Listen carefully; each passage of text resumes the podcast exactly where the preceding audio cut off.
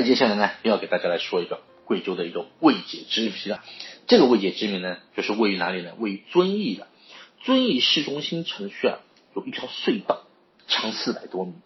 建成呢也是有好些年了啊。那么在二零一二年起的时候呢，使用某运营商手机的人啊，在穿梭这个隧道以后啊，哎，手机时间会显示倒退一个小时，很神奇啊！时间倒退，这个呢，只发生在该运营商的这个手机以及这个手机号码上面的，其他运营商的手机会出现这种情况的。那有人就会认为，这是不是受到这个磁场影响之后啊，特定的手机以及号码段出现了这个短暂的计时功能混乱这样一个现象？也有人认为呢，可能是信号短时间屏蔽所致的。那么反正至今啊，呃，也没有一个准确的这个说法。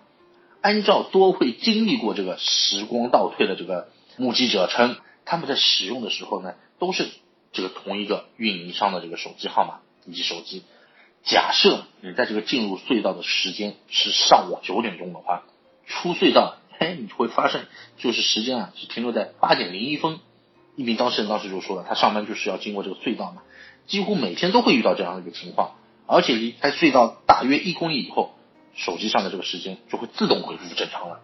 所以说这条隧道非常非常的神秘。如果说大家有机会的话，可以亲自前往去亲测一下，看看你的这个手机，我不知道是移动还是联通的，或者什么中国电信的，你去试试看，是不是也会出现这样一个。倒退一小时的这样一个情况。既然咱们已经说到遵义市了，那接下来这个地方，那肯定要跟大家介绍的就是什么呢？茅台镇。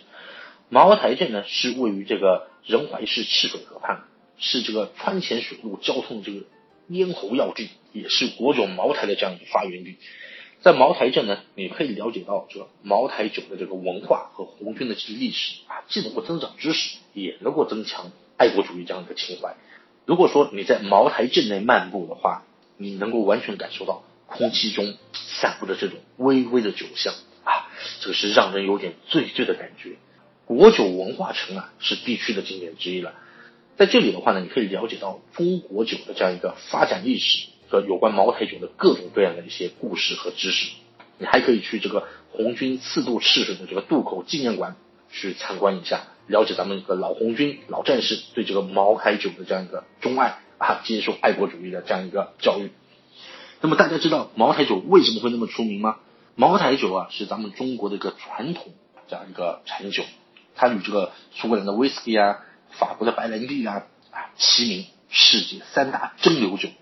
同时呢，中国三大名酒，这个就是茅五剑之一，也是大曲酱香型白酒的这个鼻祖了，已经有八百多年的历史啊，不得了。贵州茅台酒啊，它的风格特点就是什么？酱香出众，优雅细腻，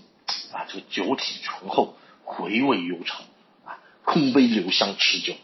我相信在这个直播间里面有很多叔叔，应该都是有喝过这个茅台酒的。其实你们比我懂，说起茅台酒，你们肯定是比我懂得更多的，喝的也比我多的啊。啊，它这个特殊的风味啊，是来自于历经岁月积淀的这个独特的一个传统的这样一个酿造的这样一个技术。酿造方法呢，其实是与这个赤水河流域的这个农业生产相结合，受到这个环境的影响，季节性生产，端午采区，重阳投料，保留了当地的一些原始的这样一个生活轨迹。那么，在一九九六年呢，茅台酒工艺呢被确定为国家机密加以保护，这个东西现在都是已经国家机密了。在二零零一年的时候呢，茅台酒的这个传统工艺啊列入了国家首批物质文化遗产。那么到了二零零六年呢，国务院又批准将这个茅台酒的这个传统的这个酿造工艺啊列入首批国家级非物质文化这个遗产名录，并且申报了世界非物质文化遗产，这个非常厉害了。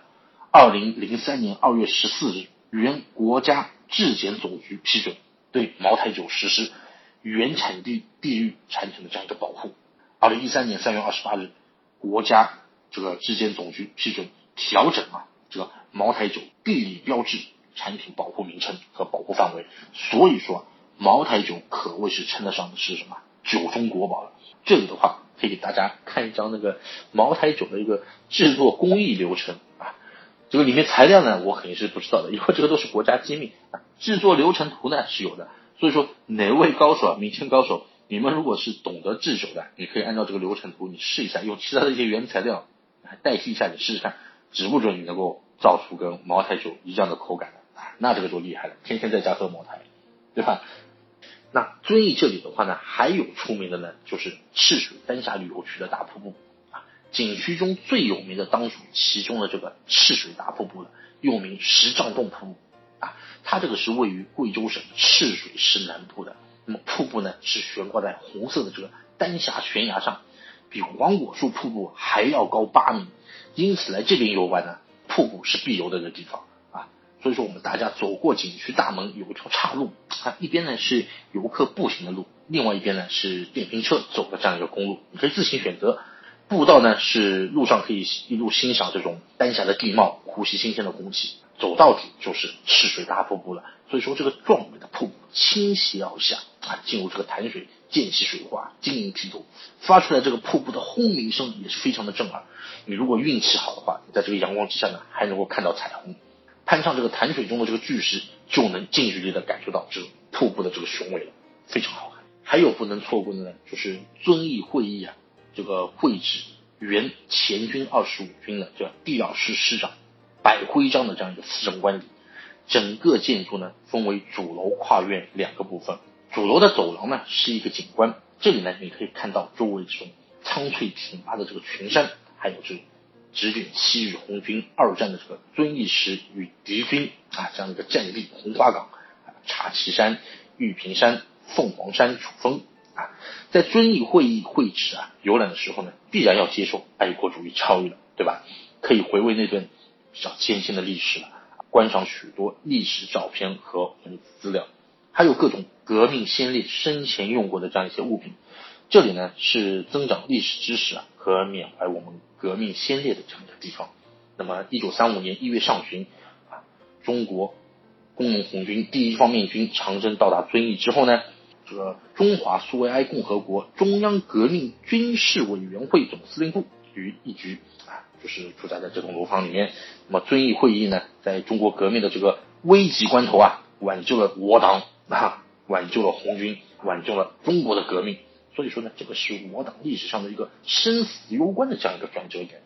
也是红色线路当中啊，大家可以来参观一下的。